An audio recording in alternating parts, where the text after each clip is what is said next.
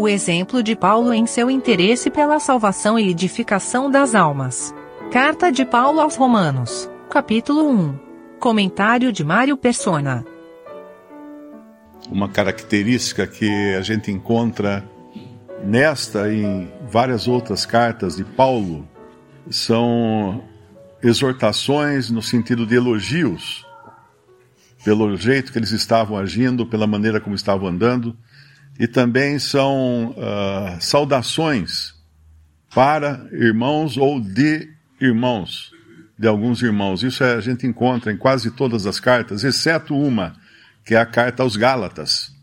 Na carta aos Gálatas não há qualquer elogio, não existe qualquer saudação, como nas outras. E qual, qual seria a razão disso? O desvio da verdade. Os Gálatas estavam se desviando da verdade, os Gálatas eram, eram assembleias na região da Galácia. Gálatas não era uma única assembleia, mas toda uma rede de assembleias na região da Galácia. E eles estavam sendo influenciados por falsos apóstolos e falsos profetas a seguir a lei, que diziam a eles que se não fossem circuncidados, eles não poderiam ser salvos. Então, sempre que entra regras uh, misturadas com o evangelho, que na realidade nem era evangelho mais o que os Gálatas uh, pregavam, porque Paulo fala no começo da carta aos Gálatas, né, que eles estavam seguindo um outro evangelho, que não era aquele que eles tinham escutado de Paulo e dos outros apóstolos. E sempre que entra a lei, ela chuta para escanteio a graça. E aí não há, não há razão para qualquer elogio, qualquer saudação, porque era uma, era uma, eram assembleias já uh, meio caminho andado para a apostasia, para rejeitarem a verdade. E aqui Paulo não, em Roma não é assim. A gente vê que Roma aqui, apesar da sua diversidade, né, porque Roma era uma metrópole, uma metrópole cosmopolita, ela tinha povos de várias nações morando ali ele fala até num versículo, ele fala de, de, de, de, de, de gregos e pagãos, eu vi algum lugar, versículo 14, eu sou devedor tanto a gregos como a bárbaros, tanto a sábios como a ignorantes, porque em Roma havia os gregos, os que tinham tido uma educação baseada na filosofia grega, e os gregos buscam sabedoria, né, e os judeus buscam sinais, e havia também os bárbaros, que eram os povos uh, não, não iluminados pela sabedoria humana, como eram os gregos. Então ele, ele deixa muito claro aqui que ele não tem qualquer, uh, qualquer distinção, não faz qualquer distinção, porque ele quer levar o evangelho a todos eles, como ele de fato fez, e ele vai a partir mais da frente, do versículo 16 em diante, ele vai falar do evangelho mas a pagãos, aos povos que, que não tiveram a lei de Moisés, não tiveram acesso às escrituras, mas seguem os seus próprios desejos, seus próprios, suas próprias uh, tendências carnais. Então, porque Deus a quem sirvo em meu espírito, no versículo 9, no evangelho de seu filho, me é testemunha de como incessantemente faço menção de vós, pedindo sempre em minhas orações que, em algum tempo, pela vontade de Deus, se me ofereça boa ocasião de ir ter convosco.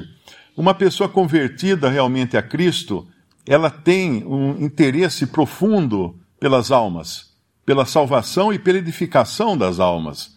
E nós vamos ver na, na questão de salvação, ele vai dizer mais no versículo 15 depois, e assim, enquanto está em mim, estou pronto para também vos anunciar o evangelho a vós que estáis em Roma porque não me envergonho do Evangelho de Cristo, pois é o poder de Deus para a salvação de todo aquele que crê, primeiro do judeu e também do grego. Ele não tinha qualquer uh, reticência em levar o Evangelho. Aqui, essa, esse versículo às vezes é mal interpretado como se fosse vergonha de pregar o Evangelho. Né? Ele não está falando assim, não tenho vergonha de pregar o Evangelho. Ele está dizendo, não me vergonho do Evangelho. Do Evangelho. Eu costumo fazer um, um paralelo disso. Uh, digamos que eu vá até a praça da cidade e comece, comece a distribuir notas de 100 dólares desenhadas à mão em papel higiênico. Claro que todo mundo vai rejeitar, todo mundo vai dar risada, eu vou me tornar motivo de piada. E eu vou me envergonhar, porque aquilo não é verdadeiro. Aquelas notas são falsas. Mas eu não teria vergonha de distribuir notas, não vou fazer isso, não, não vão lá na praça esperando me encontrar, não teria vergonha de distribuir notas de 100 dólares para as pessoas. Não, eu poderia falar assim, não me envergonho de distribuir dinheiro verdadeiro. E é disso que Paulo não se envergonhava, porque o Evangelho é verdadeiro. Ele é verdade. Ele não tem qualquer, qualquer coisa de mistura com mentira, com desejos humanos, com poder humano, nada disso. E, e uma das razões aqui, uma das, um dos efeitos do Evangelho numa alma é esse profundo interesse pela salvação e pela edificação das pessoas. Não pela maneira como as pessoas vão me olhar ou, ou uh, vão, vão ganhar algum, algum proveito material nisso. Não. É um interesse, as orações, aqui ele fala, uh, de, uh, me é testemunho de como incessantemente faço menção de vós, pedindo sempre em minhas orações que, em algum tempo, pela vontade de Deus, se me ofereça boa ocasião de ir ter convosco. E quando ele fala no versículo 11, porque desejo ver-vos para vos comunicar algum dom espiritual, a fim de que sejais confortados, isto aqui não é exatamente que Paulo iria dar dons a eles, não é? Uh, mas sim que ele iria ministrar a eles, uh, dar dádivas espirituais, distribuir entre eles dádivas, presentes espirituais, que é o que nós recebemos. Toda vez que, que algum irmão ministra a palavra de Deus, ele está conferindo um dom para nós, uma dádiva para nós, um presente para nós. E ele tinha esse desejo para o versículo 12 explica a razão. Isto é, para que juntamente convosco eu seja consolado pela fé mútua, assim vossa como minha. Porque aquele que ministra, aquele que evangeliza e aquele que ministra, ele é igualmente uh, beneficiado pelas palavras que saem da sua própria boca. Eu uma vez ouvi o caso de um, de um pastor que estava pregando num púlpito e de repente ele se converteu. ele se converteu, ele falou algumas coisas da Bíblia e a gente sabe que a palavra de Deus tem poder, né? ela divide alma, medulas, ah, ela, ela entra realmente. E nem ele sabia que ele não era convertido, porque a hora que a, ele leu a palavra de Deus no púlpito da igreja na qual ele, ele pregava há anos, ele sentiu que de repente tinha uma coisa ali, ele viu o, o, Evangelho, ele, ele ouviu o Evangelho e o Espírito Santo incutiu vida nele. Que é isso que ele faz. Então, às vezes, as pessoas até me perguntam: ah, mas e, e quem se converte na, na igreja tal, que tem uma pastora lá na frente? Eu falo: é convertido. Se ele se converteu a Cristo, e não foi por ela, foi pela palavra de Deus que ela eventualmente pregou ou leu das Escrituras porque é a palavra de Deus que tem poder. Ele, Paulo vai falar mais isso aqui, na, mesmo nessa carta aos Romanos, né? A gente sabe disso também ah, quando nós conhecemos o que é o novo nascimento, ah, que é falado lá em João capítulo 3, que é a palavra de Deus que realmente faz a pessoa, abre os ouvidos da pessoa para que ela escute e, e receba no seu coração não só o evangelho, mas também a sã doutrina. É interessante que Paulo também se sujeita à direção de Deus no seu trabalho. Ele fala isso no, no versículo 13. Não quero, porém, irmãos, que ignoreis que muitas vezes propus ir ter convosco, mas até agora tenho sido impedido, para também ter entre vós algum fruto como também entre os demais gentios. Como ele foi impedido? Como ele era impedido? Ele era impedido ou pelo Espírito Santo, nós encontramos alguns exemplos disso em Atos, quando eh, eles queriam ir para algum lugar e o Espírito Santo fechava as portas e mostrava que tinham que ir para outro lugar. Como também por Satanás, em Atos também tem um caso em que os apóstolos, os discípulos, são impedidos de, de seguir viagem porque Satanás os impediu. Como que Satanás pode impedir? Pode, porque ele também uh, está debaixo do comando de Deus. Às vezes a gente esquece isso, né? Ele pode ser usado por Deus para uh, fazer alguma coisa que impeça os seus filhos de, de, de ir a algum lugar. E às vezes a gente não vê o, o, a cena na sua amplitude, né? na sua coisa mais ampla. E também uma outra coisa importante aqui desse capítulo é quando ele fala no versículo no versículo 12. Versículo 11 fala: Porque desejo ver-vos para vos comunicar algum dom espiritual, a fim de que sejais confortados. Isso aqui poderia parecer a um, a um incauto, que isso Paulo está dizendo o seguinte: não, eu quando visito eu falo e os outros escutam. não tem, não tem diálogo, né? não, tem, não tem resposta ou qualquer coisa assim. Mas o versículo seguinte, ele explica: isto é, para que juntamente convosco eu seja consolado pela fé mútua, assim vossa como minha.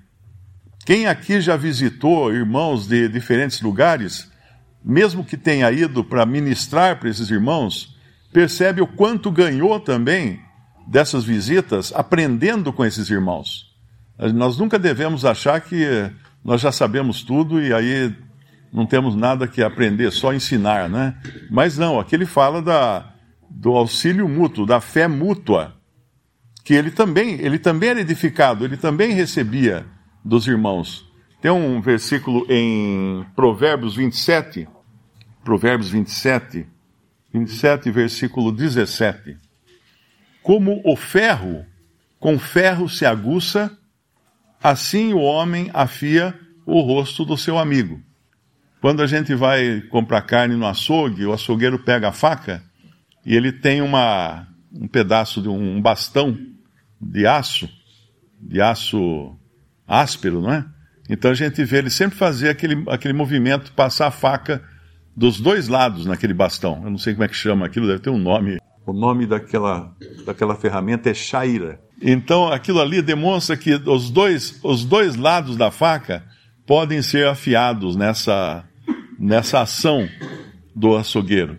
E nós devemos sempre entender que nós não sabemos tudo, que nós podemos e devemos estar sempre abertos a ser ensinados, assim como nós ensinamos, a ser consolados, assim como nós consolamos. Então é como, como o, o ferro, com ferro se aguça, assim o homem que afia o rosto do seu amigo. Eu sempre lembro daquela historinha né, da, da aldeia que estava passando por uma seca muito terrível.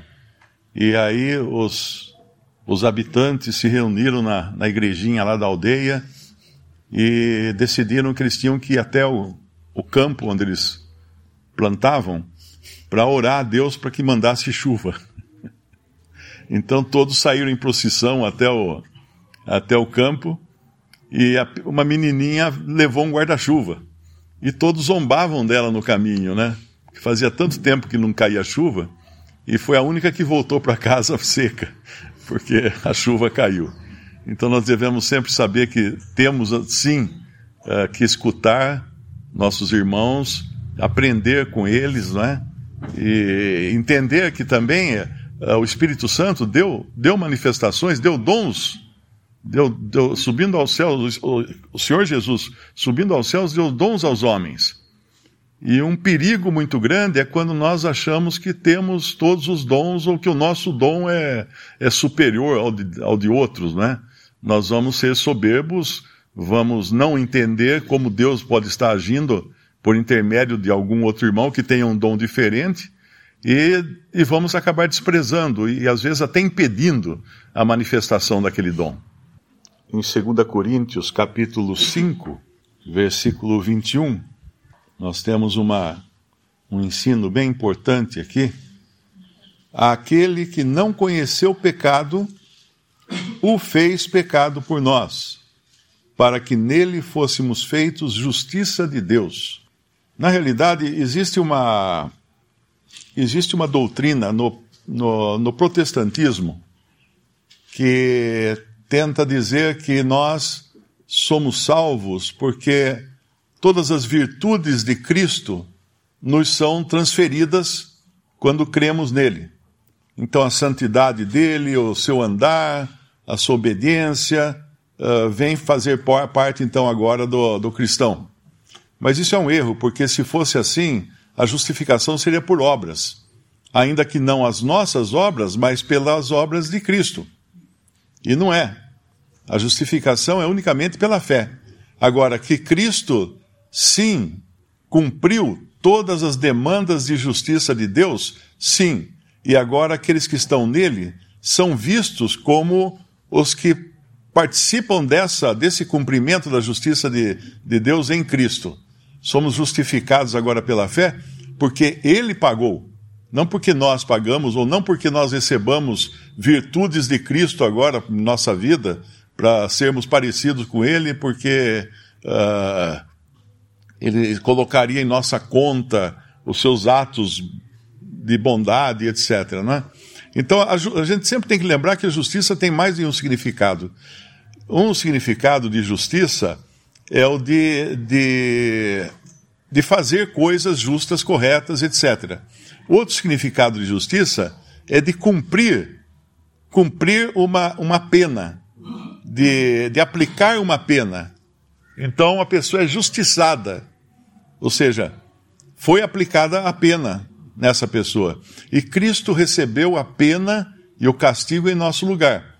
Então, por isso, a sua justiça foi perfeita e completa e nada mais há que acrescentar. Ninguém mais tem que, nenhum ser humano teria que sofrer a pena, ou o juízo de Deus, ou a justiça de Deus sobre ele, com a condenação, porque se ele creu em Cristo, essa, essa pena foi tirada da sua, do seu prontuário. Então, o prontuário do cristão está limpo. No prontuário do condenado está sujo, porque tem lá os pecados dele e tal. Mas Cristo na cruz foi feito pecado por nós para que ele pagasse, uh, fosse justiçado ali e pagasse pelos nossos pecados, pelas nossas culpas. Agora, estando nele, Deus nos olha como justos aos olhos de Deus. Nós não somos, inclusive um detalhe interessante, nas cartas, em nenhum momento um crente é chamado de pecador. Nós sabemos que todos nascemos pecadores, que todos pecamos, inclusive, né? Nas cartas de João fala isso, mas eu não me lembro de ter encontrado algum lugar onde os, os apóstolos, na doutrina apostólica, chamem um crente de pecador porque ele não é agora mais aos olhos de Deus um pecador. Ele era antes de ser salvo e antes de ser uh, liberto dos, dos, seus pecados, antes de ser perdoado do seu pecado. Assim como nenhum juiz na terra vai chamar um, um criminoso que pagou a pena de criminoso. Não, não, podemos chamar um criminoso que pagou a pena, que teve a sua pena paga, de criminoso. Ele não é mais criminoso aos olhos da justiça humana. E assim também é com Deus. Deus agora nos chama de justos justos aos seus olhos. Não por justiça própria, hein? Muito importante isso, como eram os fariseus. A justiça dos fariseus era justiça própria.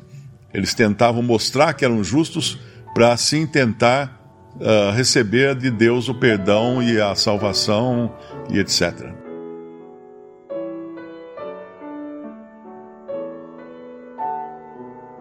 Visite respondi.com.br Visite também 3minutos.net.